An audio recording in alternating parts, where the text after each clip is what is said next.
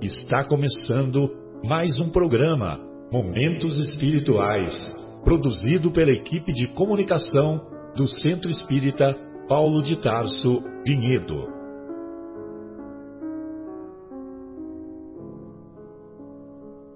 Se guardas contigo o estigma do sofrimento, indagando pela solução dos velhos problemas do ser e da dor, se percebes a nuvem que prenuncia a tormenta e o vórtice traiçoeiro das ondas em que navegas, vem conosco. Estudemos a rota de nossa multimilenar romagem no tempo, para sentirmos o calor da flama de nosso próprio espírito a palpitar e morredouro na eternidade, e acendendo o lume da esperança, perseveremos juntos em exaltação de alegria que Deus, o Pai de infinita bondade, nos traçou a divina destinação para além das estrelas.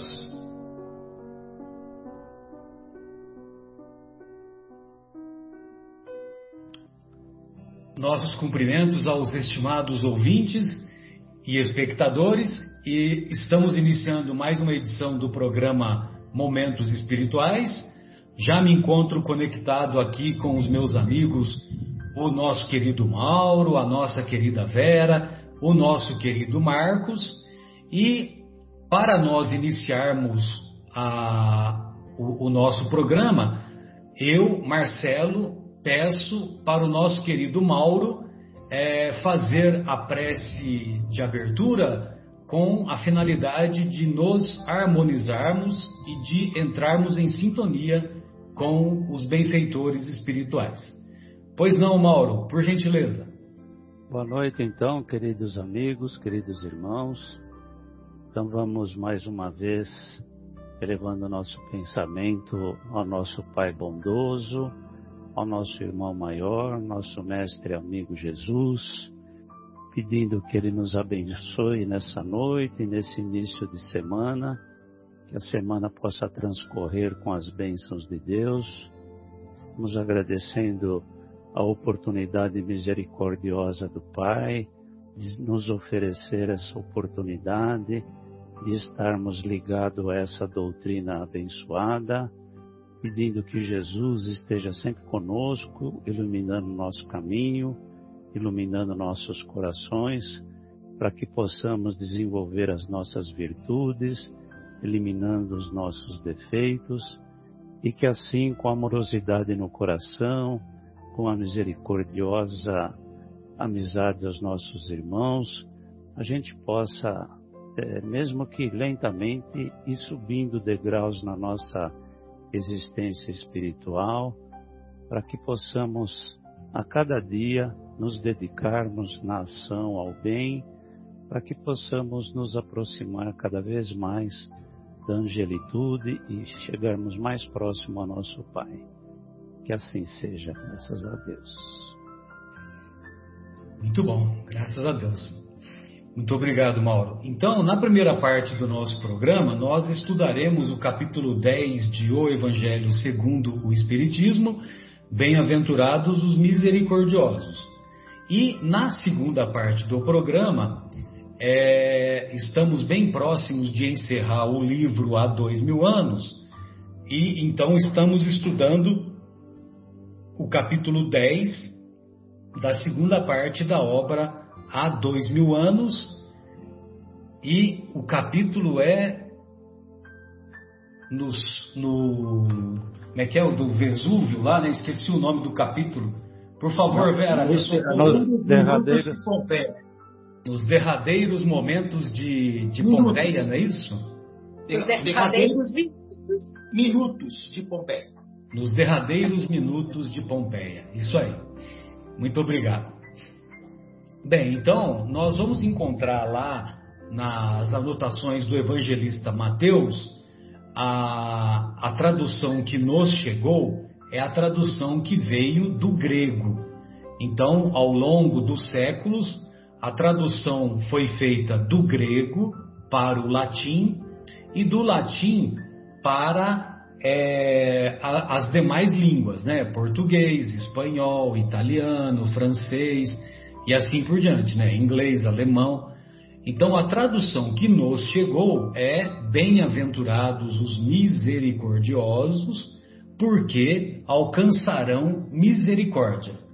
Só que quando você leva a tradução do grego, do original grego para o hebraico, a tradução seria avante os que promovem a vida, porque eles receberão a vida. E o professor Severino Celestino, nessa obra formidável chamada O Sermão do Monte, então ele diz assim: que todos traduzem este versículo como os misericordiosos, aplicando-lhes o sentido da palavra grega misericórdia. Como fez Champlin, Champlin é um estudioso e um tradutor, e um tradutor da, da Bíblia, e, e, aí ele diz, né? Só que na, no, na tradução literal hebraica, misericordiosos, na verdade, significa a promoção da vida, matriz da vida, matriz do universo. Um outro tradutor chamado Shuraki, a, a matriz, a, a matriz recebe, mantém e dá a vida. A matriz recebe, mantém e dá a vida.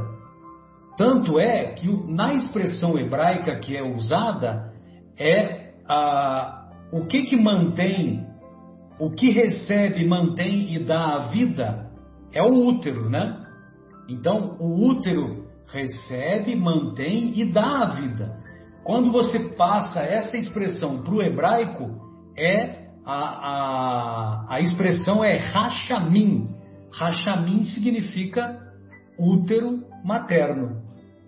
Então, segundo esse pesquisador, Shuraki, a matriz recebe, mantém e dá a vida, oferecendo ao feto a cada segundo tudo de que ele precisa para viver. Assim, Deus tem a função de matriz para o universo e cada uma de suas, é, e cada uma de suas criaturas o não matarás, desculpem, Deus tem a função de matriz para o universo e para cada uma de, de suas criaturas. O não matarás, que se encontra lá nos mandamentos que Moisés recebeu lá no Monte Sinai, o não matarás representa o respeito pela vida como um todo, não só a vida humana, mas qualquer forma de vida. Jesus exalta aqui este princípio. Ou seja, é, se nós pensarmos que pela misericórdia de Deus, pela, como diz é, Guimarães Rosa, misericórdia é colocar o coração na miséria dos outros.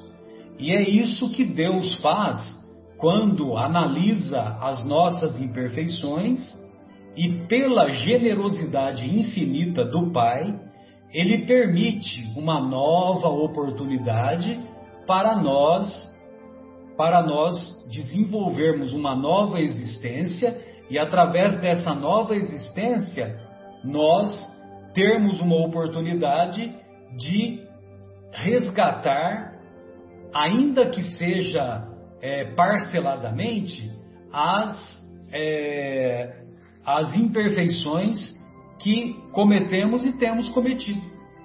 Então, se nós observarmos, se nós colocarmos a misericórdia como base da justiça divina, porque Deus não é vingativo. A, a, o conceito de justiça, no sentido vingativo, no sentido de olho por olho, dente por dente, não é, não se aplica ao na visão do pai.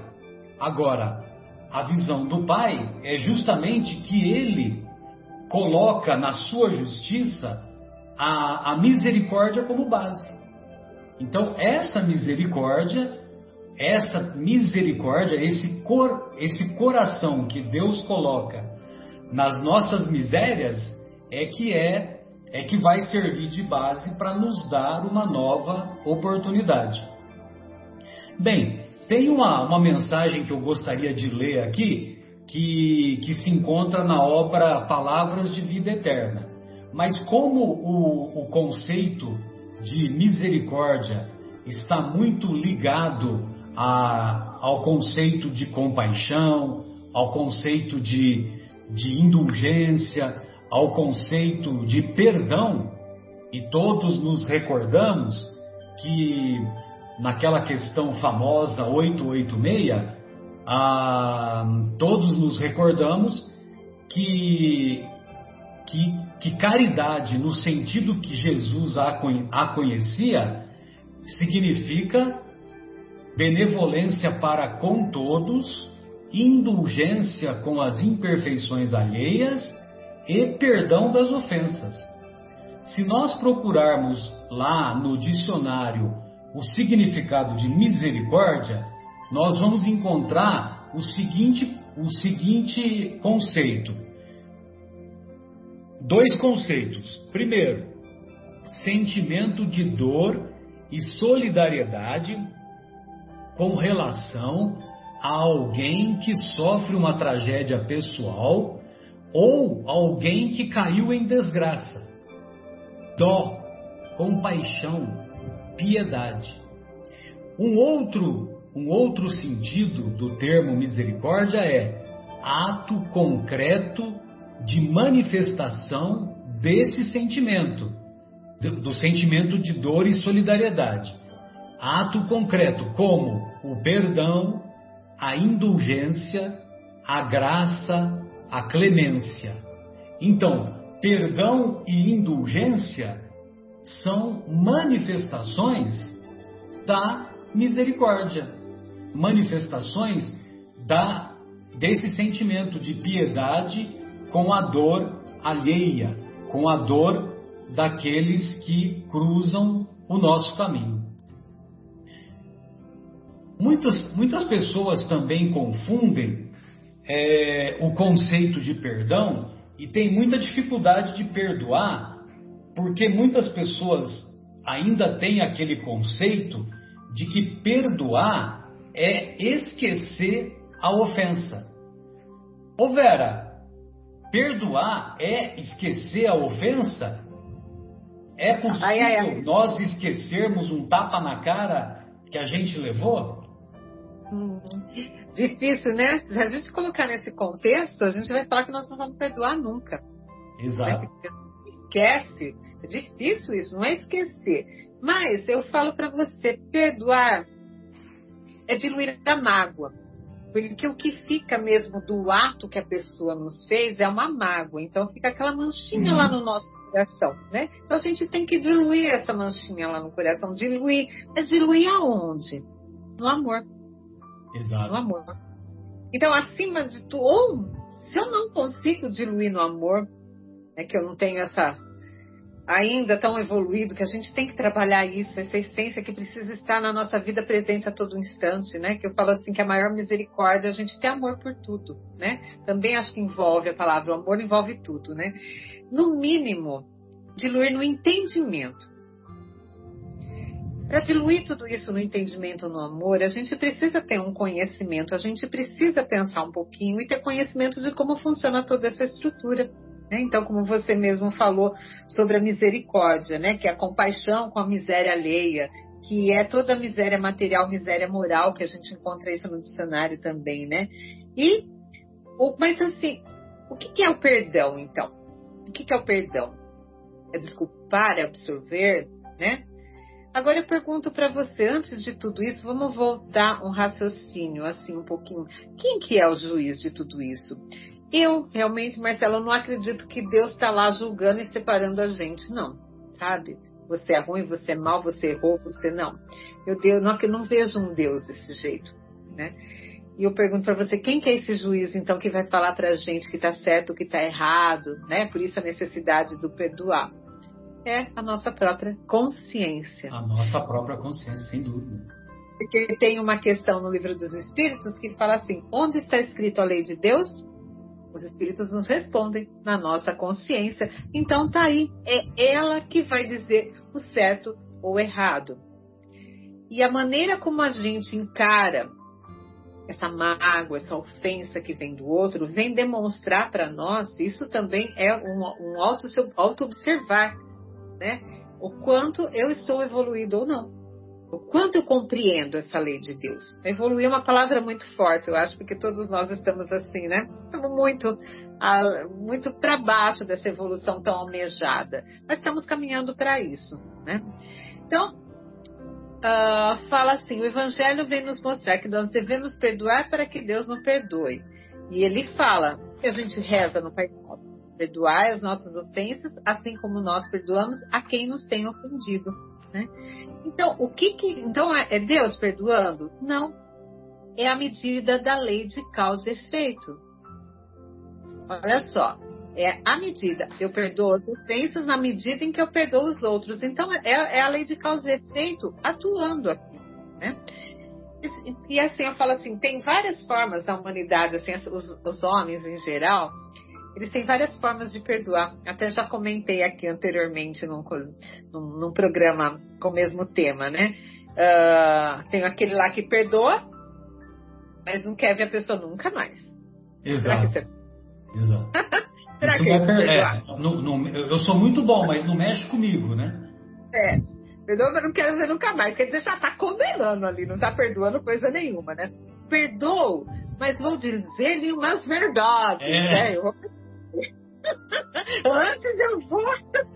Então, quer, dizer, está tá impondo, tá impondo condições, né? Exatamente. Aí o menosprezo também. Perdoa porque ele é um pobre coitado também não é caridade nenhuma, gente. Isso também não é o perdão, perdão, né? Perdoo, mas não esqueço. É aquilo que você é esquecer? Não, não esquece, é perdão, mas não esquece. Não é perdoar, gente. Nós precisamos compreender, precisamos saber dessa lei de causa e efeito, dessa lei que está dentro da nossa consciência, né? Esse conhecimento dessa lei que está nessa consciência. Então, como é que a gente aprende a perdoar, né? Não valorizando a ofensa né? Porque o que, que vai me atingir? É verdade. Se, eu, se, eu, se me ofendeu tanto, é porque eu cutucou uma verdade dentro de mim. Agora, se não é verdade, eu não preciso pôr peso nessa ofensa. Né? Desenvolver a capacidade de não nos sentirmos magoados. A gente precisa desenvolver isso. É compreender o momento daquela outra pessoa.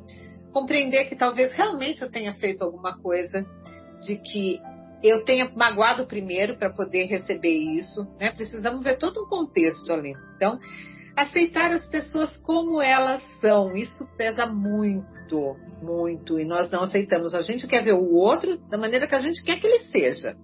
E a gente não respeita o ser integral que ali está. Então a gente precisa aceitar as pessoas como elas são. Né? O ofensor ele não é inimigo, mas uma pessoa com dificuldade isso que a gente precisa encarar. Para a gente encarar todo, tudo isso dessa forma, começar a olhar isso de uma forma mais harmônica, né, como aqui a gente expõe, eu preciso do amor, do amor universal. Começar a tirar esse amor de dentro de mim, porque está aqui dentro. Assim como a lei de Deus está na nossa consciência, a essência divina está dentro de nós. Então vamos buscar isso dentro de nós. Para que tanta raiva? Para que tanto rancor? Tanta vingança a gente vê na nossa sociedade atual? Tanta desgraça, tanta desgraça, porque cinco minutos uma pessoa perde a vida por bobeira. Por bobeira, por causa de uma briga, de uma discussão. Né? A gente vê isso, é só ligar o jornal essa hora aqui, pronto, acabou, não precisa mais nada. A gente está vendo essa violência que tem, esses ânimos exaltados. Não vou entrar nesse, né, nesse, no mérito agora que a gente já conversou bastante sobre o momento da Terra que nós estamos vivendo, mas precisamos é vivenciar o amor. E isso cabe a cada um de nós, se a gente quer ver esse mundo um pouquinho melhor. Eu gosto sempre, Marcelo, de retomar, assim, pensar nesse momento, né, do Sermão da Montanha. Eu sempre imagino aquela paisagem bucólica onde Jesus, né, também é uma coisa que eu sempre comento aqui com vocês, mas para o ouvinte agora que está escutando a gente pela primeira vez, imagine esse instante que Deus, olhando aquela multidão, ele se compadece de nós e declama esse Jesus. sermão é, Jesus, desculpa. Esse sermão maravilhoso, contando, citando todas essas bem-aventuranças, citando todas essas maneiras de como a gente tem que conduzir a nossa vida. Eu chego a arrepiar imaginando essa cena. Que coisa mais linda. Gostaria muito de ter, quem sabe, né? Ter estado lá, mas se eu tivesse estado lá, talvez eu não estaria tão atrasadinha assim, porque isso aí deve ter entrado no espírito daquelas pessoas para toda a eternidade quem presenciou esse momento maravilhoso, né? Então, essas bem-aventuranças, o que elas são? São palavras de esperança, né? Uh, e Jesus nos dá essas receitas de bom, de bem proceder, né? Em diversas situações, quando a gente vê lá todo o Sermão do Monte. Então, voltando um pouquinho que é o tema de hoje, que é o perdão, né? Como você já já passou essa bola para mim, não há perdão sem a compreensão. Vamos deixar bem gravado isso. Perdão não é concordar. É que o, o, o Emmanuel, ele diz assim, né? Quem compreende, perdoa sempre. Uhum. Então, e, e não é concordar também. Tá? Você perdoa, não, não é que você lógico que não, perdoa. isso. É, é, a posição de não julgar. Exato. Né? Julgar. Tanto que Jesus, aqui no, tre no, no itemzinho número 3, que Jesus fala uh, que nós devemos uh, perdoar não sete vezes, né? Como Pedro pergunta para ele, quanto que a gente tem que perdoar o meu inimigo, né? Uh, sete vezes? Ele não, ele fala 70 vezes sete.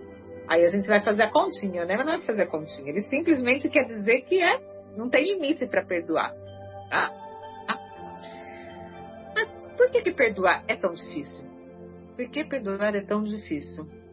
Por causa que impera em nós, espíritos imperfeitos, o orgulho, o egoísmo ainda. E aqui no Evangelho, deixa eu ver o item, no item 10, que o tema é o argueiro e a trave no olho, que é um outro, um, outro assunto, mas ele fala assim num trechinho: o orgulho, além de ser o pai de muitos vícios, é também a negação de muitas virtudes.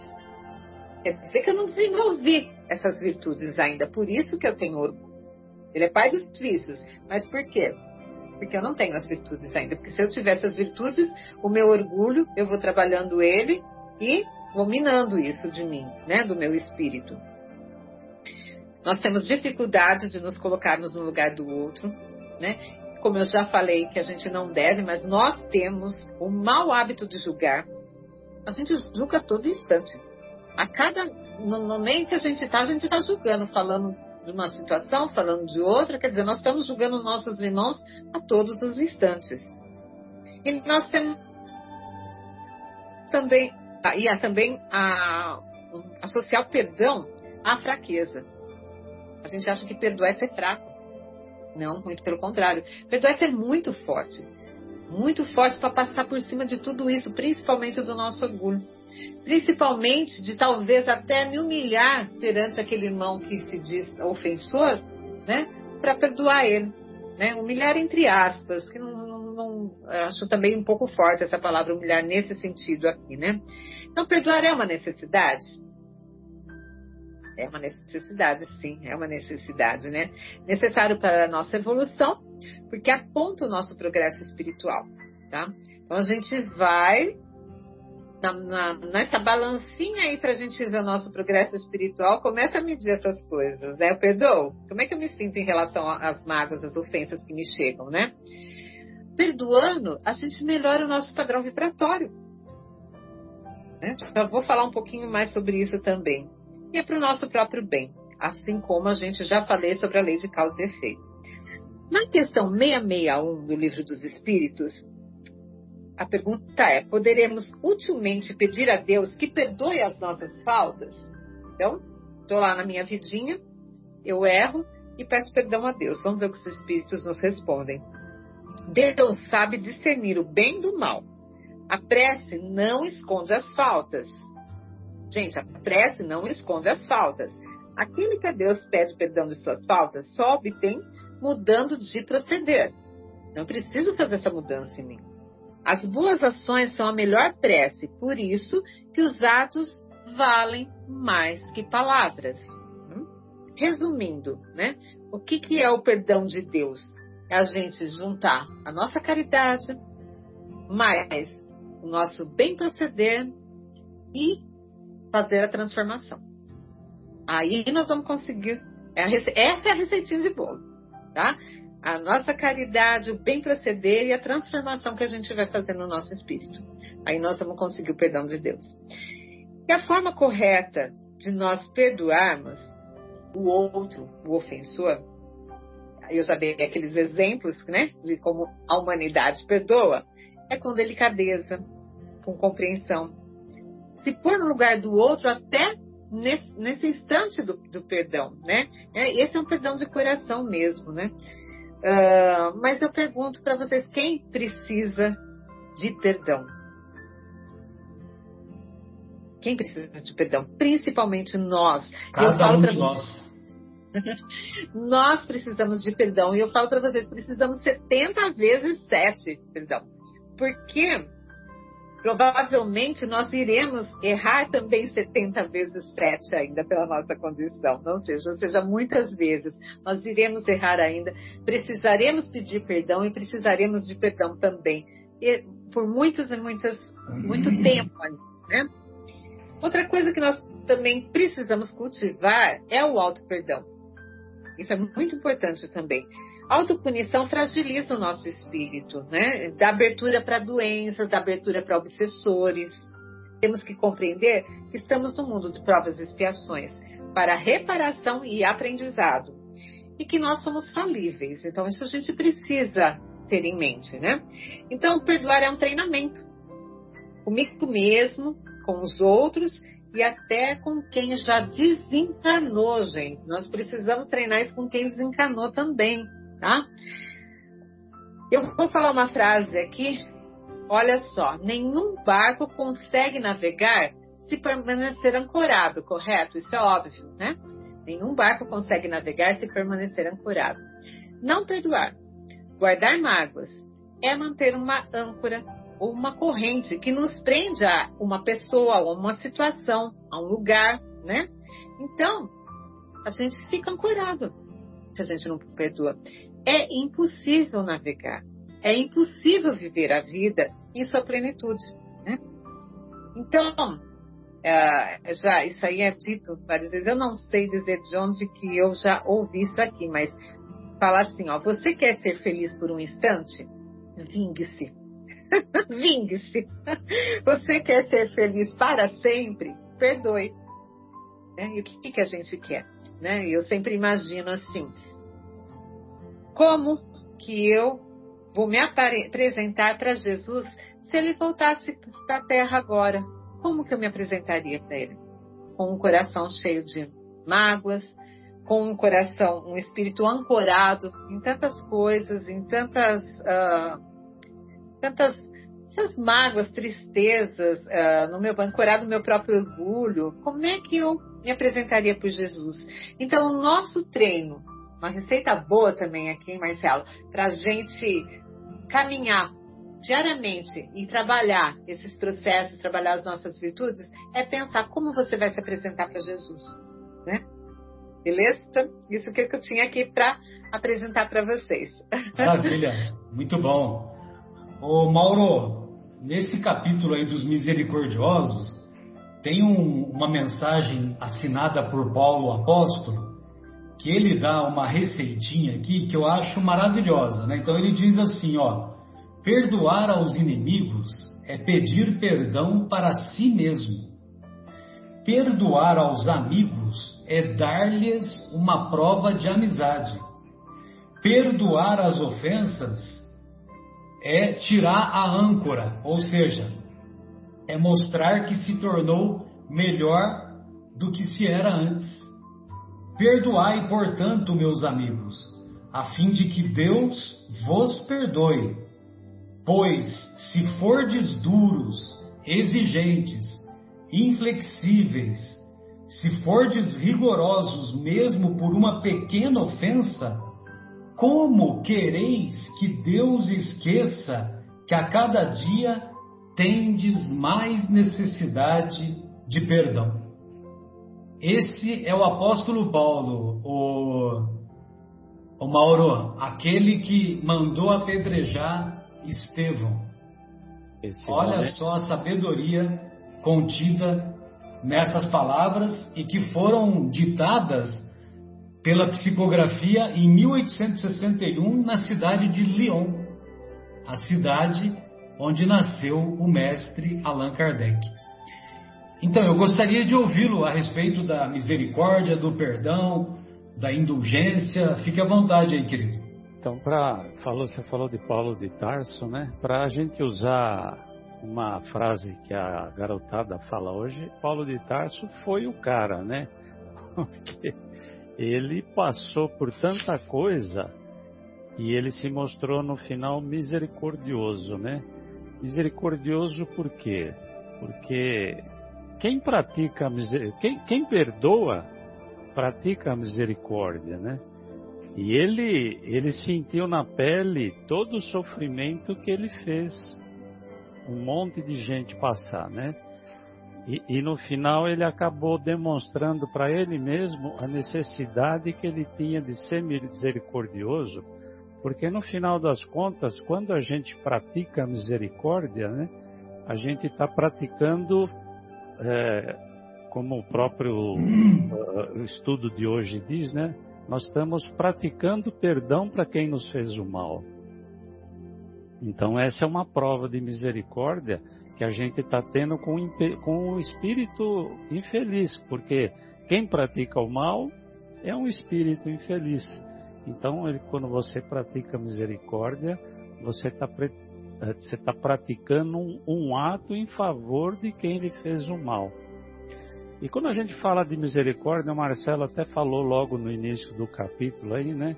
Do dicionário, algumas palavras que seriam sinônimos de misericórdias, como a piedade, a compaixão.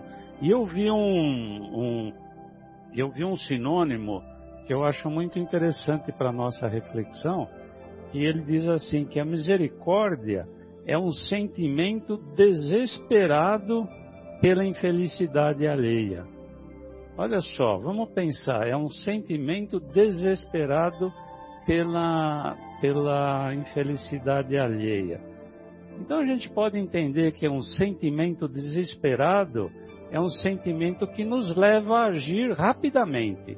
Então, quando você está desesperado por alguma coisa, você tem que fazer alguma coisa rápida para sair daquele desespero. E nesse caso, ele fala que é um sentimento desesperado para aliviar a dor de alguém, é um sentimento desesperado para levar conforto a alguém. Então, é, é, como é que a gente leva, como é que a gente leva um sentimento é, é desesperado para? A gente está falando de ação, a gente está falando de movimento, a gente está falando de alguma coisa, né? Ou seja, eu não posso sentir misericórdia e ficar parado, porque o que, que vai ser, o que, que vai valer a misericórdia para mim? Vai ser só para eu me entristecer pela infelicidade de alguém, né? Porque aí eu, eu vi num, num capítulo, se eu não me engano, é o capítulo 13 é, do Evangelho segundo o Espiritismo, que tem uma mensagem de um, de um espírito que ele diz o seguinte, que a misericórdia que a, que a, ele, tá falando, ele fala de piedade e não de misericórdia, mas a gente vê que é, é basicamente a mesma coisa. Ele diz assim que a, que a piedade é uma virtude que nos aproxima dos anjos, e, e porque é um sentimento que nos aproxima de Deus. Nos aproxima de Deus por quê? Aí ele diz que é mais ou menos isso, né? Que a, a, a piedade ou a misericórdia é um sentimento que é como se fosse um gatilho para nos despertarmos, né? Então, quando a gente vê alguém sofrendo e a gente sente piedade e a gente sente a misericórdia, é, uma, é um chamativo para que a gente faça alguma coisa, para que a gente haja. Haja em quê? Em benefício de alguém. Então, quando a gente faz isso, a gente, por isso que ele fala que é uma virtude que nos aproxima de Deus, porque ele, ele nos leva à ação e essa ação o que que é? É a prática da caridade. Então, quando a gente sente misericórdia e, e a gente faça com que esse sentimento se transforme em ação, é, é, a forma que a gente vai poder praticar a caridade. Então é aí que ele fala. É o sentimento que mais nos aproxima de Deus, porque ele faz com que a gente se desperte. Porque a gente normalmente anda meio dormindo por aí, né? Nós estamos meio que adormecido. E de vez em quando a gente precisa de ver algum sofrimento, ver algum desespero para que a gente reflita, fala, puxa vida, Deus foi tão bom comigo, me deu tanta, tantas oportunidades e eu tenho um irmão em sofrimento, passando a necessidade, eu tenho que fazer alguma coisa. Porque é como eu disse, se eu não fizer nada, vai ser simplesmente eu me entristecer, mas não adiantou em nada. Então, quando, quando Jesus fala aí, como está no primeiro item desse capítulo, bem-aventurados misericordiosos, porque eles alcançarão a misericórdia. Então, eu, eu entendo assim que, num, num sentido mais amplo da palavra misericórdia, para que a misericórdia produza frutos, ou seja, fruto em, em, ação em favor de quem sofre, para que eu possa um dia receber essa mesma ação de misericórdia quando eu estiver em sofrimento, alguém vai fazer alguma coisa em meu benefício. Então eu devo ter a ação para quem está sofrendo, para que um dia eu seja merecedor de receber a ação de alguém em meu benefício, quando porventura nessa ou em outra existência eu estiver em sofrimento. Então é mais ou menos isso que eu entendi do que Jesus fala que bem-aventurado os misericordiosos, porque eles alcançarão a misericórdia. Oxalá a gente possa algum dia receber o benefício de quem a gente beneficiou. E agora quando a gente fala no perdão, né? A Vera já fez um já fez um simpósio aí sobre o perdão. Não tenho muito o que falar porque ela já falou tudo.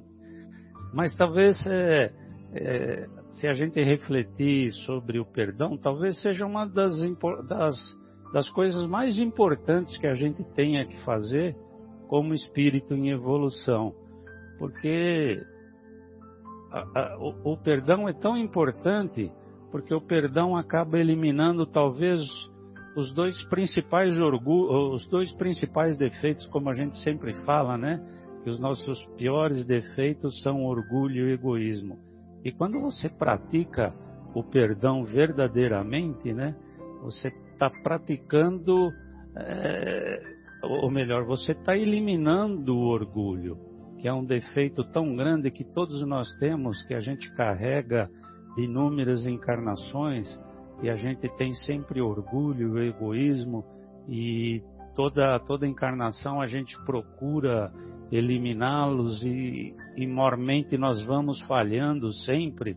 Então, aquela sementinha do orgulho que está lá no nosso coração, a gente precisa abafá-la de alguma, de, algum, de alguma forma, né?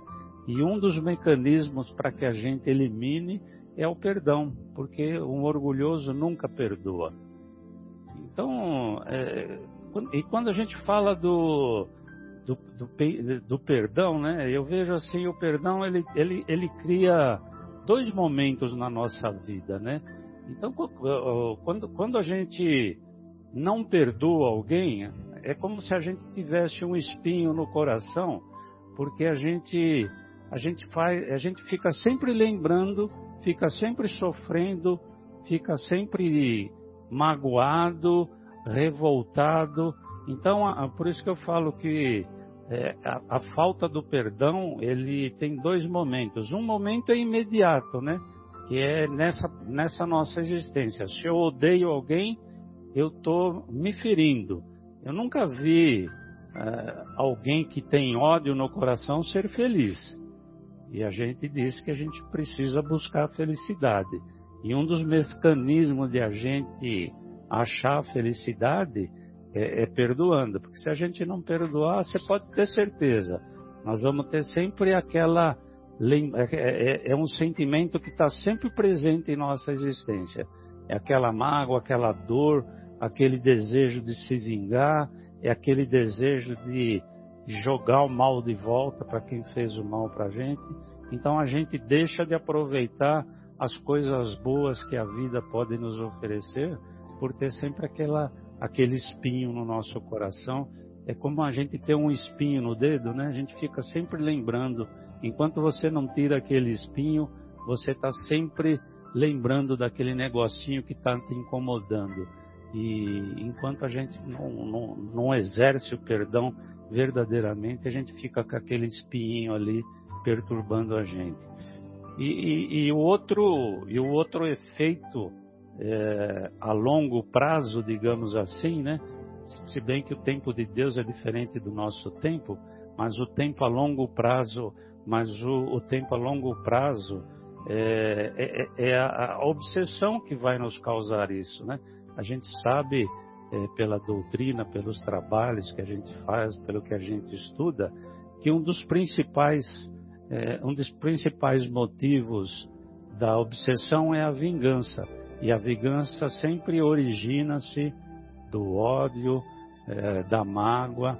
E Jesus sempre falou, Jesus falou que a gente é mais ou menos isso, né? Que a gente tem que é, é, se harmonizar com o nosso irmão, ele, perdoando, eventualmente se perdoando mutuamente, enquanto a gente está na caminhada, enquanto a gente está nessa vida material. Porque se a gente não exercer o perdão, nós vamos carregar para outras existências, como a Vera também falou, é, aquelas coisas que vão nos trazer problema nas, nas nossas outras vidas, que são a, as obsessões.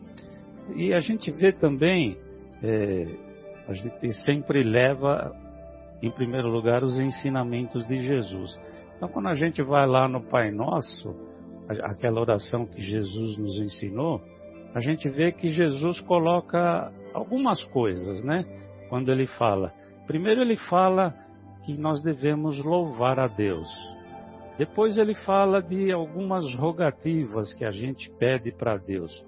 Mas a única coisa que ele fala que depende de nós é perdoar. Então, essa é nossa obrigação. Então a gente pede bastante coisa para Deus, a gente louva a Deus, a gente pede que Ele evite que caiamos em tentação, que Ele nos inspire para que não caiamos em tentação, mas Ele fala da nossa principal ação no Pai Nosso, que é a gente deve perdoar para ser perdoado. Então eu vejo uma, uma importância muito grande é, porque Jesus falou isso. Se ele falou, ele não está tá dizendo que a gente deve eventualmente perdoar, né? Ele coloca como uma obrigação nossa. O perdão é uma obrigação nossa. Outra coisa interessante que Kardec também coloca num dos itens, né? Ele fala que é, eu até marquei aqui que, que antes de a gente fazer uma oferta ao altar, a gente primeiro deve se reconciliar com o nosso adversário. Se a gente lembrar que Jesus falava para o povo hebreu e para o povo antigo em geral, a oferta era um, era um agradecimento que se fazia a Deus por se conquistar alguma coisa. Naquela época o pessoal ganhava uma guerra, levava uma oferença, uma oferenda a Deus. Geralmente matando animais, né, velho? Matar, e, inclusive com sacrifício humano. A gente tem alguns povos né, que faziam sacrifício. Os vikings é, eram um dos povos que faziam até sacrifícios humanos, né? Sim. Então, então Jesus está falando para o povo daquela época, mas como eu sempre digo, os ensinamentos de Jesus são atemporais, né? Então, para que a gente possa agradecer a Deus, a gente tem que eliminar esse defeito tão profundo que está no nosso coração, né? Então, É como ele diz: antes disso, faça isso. Faça o quê? Se reconcilie com o seu com o seu adversário. Por quê? Porque o perdão purifica o nosso coração. E a gente só se, a gente só se pode colocar diante de Deus com o coração purificado. Então, como, como a Vera falou, nós temos um juiz, né? E a gente tem que se apresentar para o juiz assim limpinho, limpinho de alma, né? Limpinho de coração. E para que a gente limpe o nosso coração, para que a gente limpe a nossa alma, é, é, é, é fundamental o perdão. A gente, às vezes, quando a gente fala do perdão, né? É, o perdão pode ser uma coisa simples de fazer. Simples quando não é de coração, quando não é de profundidade, né? Mas quando a gente fala assim que eu vou perdoar realmente, eu vou não, não vou esquecer só, eu vou me aprofundar no conceito do perdão. Eu vou realmente deixar para lá aquilo que ele fez está prejudicando mais a ele do que a mim. Então eu o perdoo de coração. E isso é muito difícil, né? Isso é, é muito difícil por que, que é muito difícil? Né? Porque a gente ainda tem muita inferioridade para superar. Então, Nós temos muito orgulho ainda. Né? Muito orgulho ainda para eliminar. Então, talvez hoje a gente esteja um pouco mais consciente das responsabilidades que nós temos perante os nossos semelhantes. Alguém falou aí de consciência, né? Que hoje a gente, que a gente, a gente tem que que estar mais consciente. Então eu acho que hoje, não todo mundo, mas grande parte das pessoas estão mais conscientes da necessidade de praticar o bem, na necessidade de fazer as coisas corretamente, da necessidade de caminhar em direção a Deus. Então talvez, talvez hoje nós, pelo menos quando a gente está um pouco mais interessado em conhecer e praticar os ensinamentos de Jesus, talvez a gente esteja um pouquinho mais consciente da necessidade de praticar o perdão. Porque quem pratica o perdão, é, alguém até fala, acho que foi a Vera que falou alguma coisa, que agora me fugiu até que, que eu ia falar, mas a Vera falou alguma, alguma coisa importante que eu registrei na hora que eu queria comentar e eu acabei esquecendo. Bom, mas enfim, é, o, o, o, perdão verdadeiro ele é tão importante para a gente, porque se a gente não fizer isso, a gente não caminha nada na nossa evolução espiritual.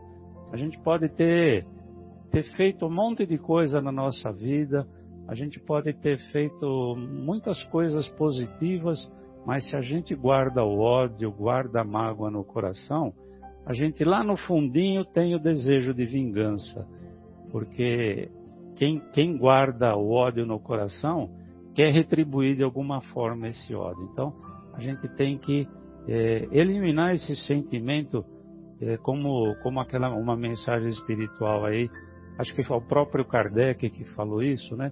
Nós precisamos nos apresentar perante Deus com o coração limpo, com a alma limpa. E a gente, se tiver ódio no coração, se tiver mágoa, desejo de vingança pela falta do perdão verdadeiro, a gente fica com aquela. A nossa então, alma está sujinha, né? Nossa alma está sujinha. E só para terminar, a gente está no momento da separação do joio do trigo.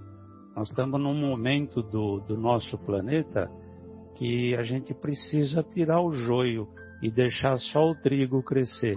Então, o trigo são as virtudes que a gente tem que conquistar rapidamente, né? Porque o joio já cresceu junto com o trigo. Então, a gente tem que eliminar esse joio. Então, a gente precisa, de qualquer forma e rapidamente, eliminar os nossos defeitos e fazer com que as nossas virtudes cresçam, né? E como o perdão é uma grande virtude, não sei se é a principal, mas é uma das maiores virtudes que a gente precisa conquistar, a gente tem que rapidamente tentar corrigir esse defeito que ainda nós temos. Então era mais ou menos isso que eu queria falar. Ah, beleza. O, o, o Marcos, o, o, Mauro fez um comentário aí que se a, a gente, é, se nós, se nós tivemos uma, um problema, um, uma desavença com, com o nosso adversário, que antes de dirigir o pensamento a Deus, ou antes de ir ao altar, como se fazia antigamente, oferecer a oferenda, que nós devemos nos reconciliar com o adversário, né? Agora, se o adversário não quiser reconciliar-se conosco, o problema é dele ou é nosso? É, o problema é dele, né? Exatamente. eu fiz a minha parte, eu tomei a iniciativa, né? Se ele Exato. não quer se reconciliar, o problema é dele. Você passou o problema para ele. Como a Vera falou, eu, eu soltei minha âncora, ele continua com a dele. Mas enfim, a, a, nós não lavamos as mãos antes de almoçar, de jantar, né? da mesma forma, para que a gente não, não se alimente, talvez, de coisas também ruins, não lavamos as mãos. Então é assim, temos que lavar o coração também, antes de se dirigir a Deus, né?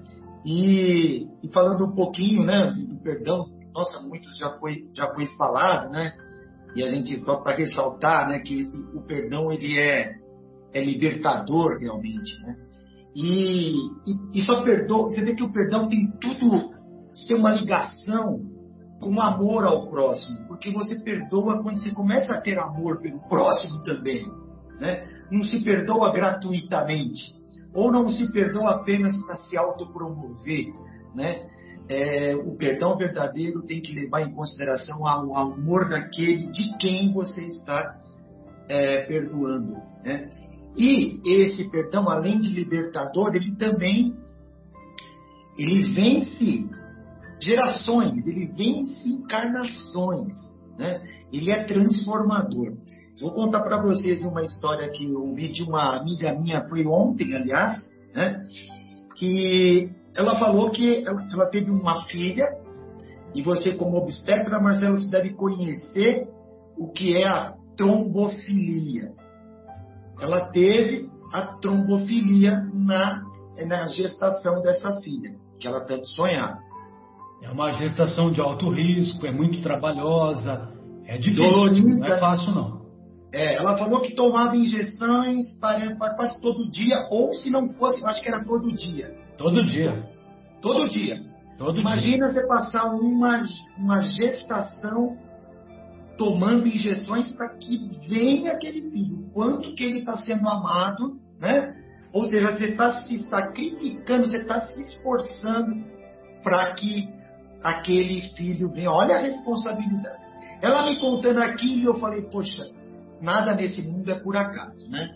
Eu falei para ela assim, falei, olha, você realmente está vencendo uma barreira muito importante entre você e sua filha, né? Que você se esforçou para que ela viesse, você deu uma oportunidade para que ela viesse é, no seu seio familiar, você como mãe. Aí ela falou assim, ó, uma coisa que eu não te contei, que eu vou te contar, isso aí até me emociono quando eu conto para alguém. Quando a filha dela tinha dois anos, estava ali, acho que dormindo próximo dela, né? A filha acordou, ela tinha sonhos, muitos sonhos, assim. Ela acordou olhou para a mãe assim e perguntou assim: é, Mãe, por que você me odeia tanto? É? Veio de um sonho. Aí ela, ela, ela olhou para a filha, né, meio assustada, e falou assim: Não, filha, eu te amo e te amo muito, muito mesmo. Aí a filha deu uma risadinha assim e virou para o lado e dormiu de novo. Então a gente vê que o perdão, ele vence gerações, ele vence reencarnações. Eu até eu falei assim, olha, a gente não sabe da sua história, a gente não sabe da história da, sua com a sua filha, né? Quem sou eu para falar isso, né? Mas tudo leva a crer que vocês precisavam se reconciliar. E estão aí. Até falei para ela, você já leu um livro chamado A Vida e a Vida Continua? Ela falou, não, falei, Ei, ali é um livro muito legal, gostoso de ler, que fala sobre isso, né? Os, esses reencontros de gerações e gerações do perdão, né? E, e, é assim, que se resolve. Se você não se resolve agora com o seu, com o seu inimigo, você resolverá em outra passagem. Mas isso irá acontecer. Porque depende disso, como a Vera falou, para que seu barco navegue. E senão você ficará ancorado mesmo e não vai. Então é necessário, isso é imperativo, esse perdão acontecer. Não à toa, Fernando Pessoa nos diz, né? Navegar é preciso. Navegar é preciso, é verdade. E esquecimento, né? Esquecer é preciso, né? Olha, é difícil esquecer. Né? Você, vocês até citaram, né, Marcelo? Você citou Paulo e Estevão. Paulo jamais esqueceu que apedrejou Estevão. E Estevão, desencarnado, jamais esquecerá que Paulo pediu a execução dele. Porém, né, a lembrança desse ato tem que ser diferente. Ela não tem que ser como o sentimento daquela época. Mudou, transformou. Então, eles levam, os dois provavelmente levam este evento como transformação para eles também. Né? Paulo deve lembrar daquilo, olha, a partir daquele momento né, eu sou uma pessoa melhor, ou aquilo fez com que eu, a minha consciência começasse a, a perceber que eu estava fazendo algo errado. Então ele lembra daquilo, vai lá atrás, sem o sentimento de ódio, e o outro também, não, o Estevão não teve esse sentimento, né? Sequer naquele momento ele já perdoou Paulo agonizando, né? Praticamente ali já perdoou. Então Estevão não teve esse problema mas Paulo provavelmente passou a vida dele inteira lembrando daquilo. Né? Mas não tem mais aquele sentimento. Esquecer, apagar da mente, realmente é muito difícil, é impossível, a não ser que você perca a memória. Porque uma ofensa você vai sempre lembrar. Lembrar, mas o importante é não lembrar com ódio, mas lembre com amor. Poxa, passou aquilo e eu mudei tanto com aquilo, aquilo para mim foi até bom, sabe, modificar o sentimento, né? Porque o per... e, e perdoar, é claro, né? Lembrar, mas que já tenha perdoado, porque o perdão transforma almas, o perdão transforma tudo, né? A partir do perdão é que a gente abre um horizonte para nossa vida e para nossa liberdade. É isso aí, as minhas reflexões. É, é preciso dar um novo significado né, para aquele acontecimento infeliz. Exatamente. Para dar um novo significado, nós precisamos da compreensão e do auxílio do tempo, né? Que, porque perdoar, na visão do pessoal da psicologia, é não devolver o mal que alguém que alguém lhe praticou que alguém cometeu contra você, se você não devolveu o mal, você já perdoou. Agora, é. aquele acontecimento infeliz precisa de tempo para que aquela mágoa, aquela má água seja diluída, né? Aquele é. acontecimento infeliz seja diluído.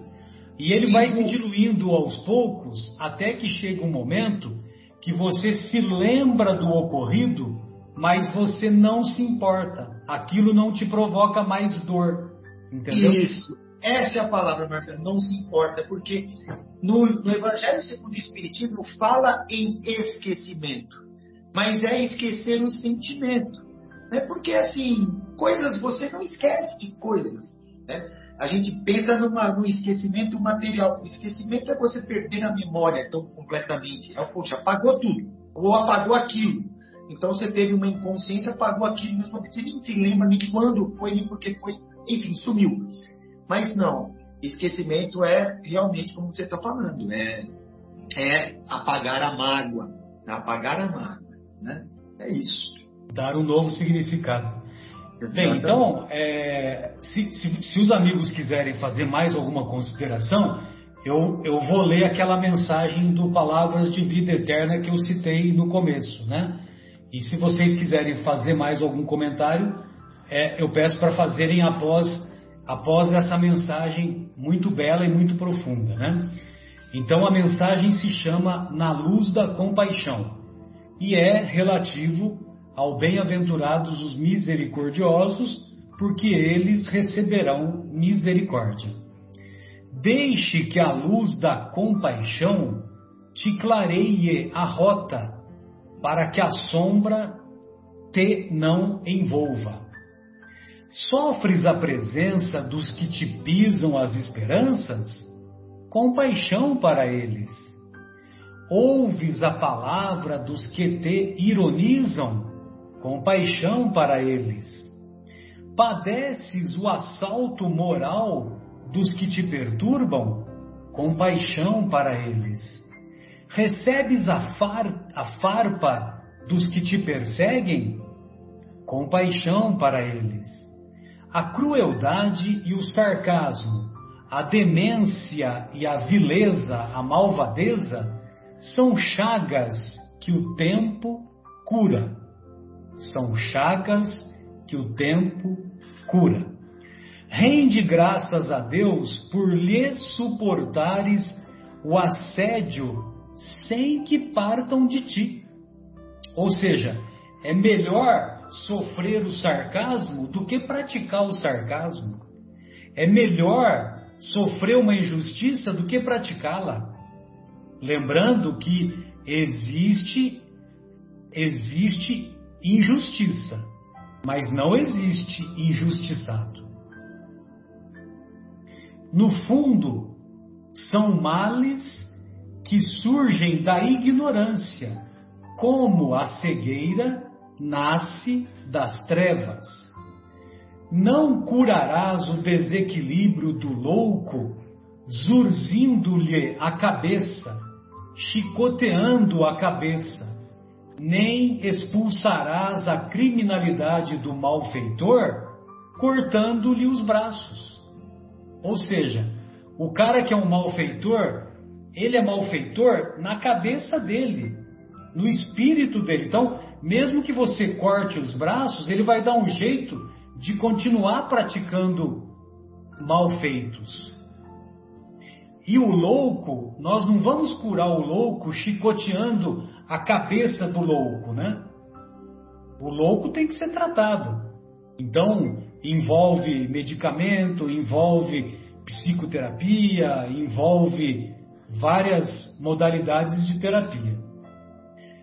Diante de todos os desajustamentos alheios, compadece-te, ou seja, tenha compaixão e ampara sempre.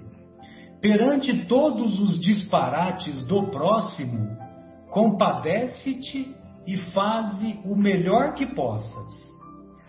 Todos somos alunos do educandário da vida e todos estamos sujeitos à queda moral no erro. Usa, pois, a misericórdia com os outros e acharás nos outros a misericórdia para contigo. Ou seja, se nós agirmos com perdão, com tolerância com os, os erros dos outros, os outros também devolverão essa mesma tolerância, essa mesma misericórdia conosco na nossa vida de relação. Vera, Mauro, Marcos, gostariam de fazer mais algum comentário? Não, chega. Tranquilo, Marcelo, obrigado. Viu? Muito então bom. tá jóia. Então retornaremos após a pausa musical. Até já.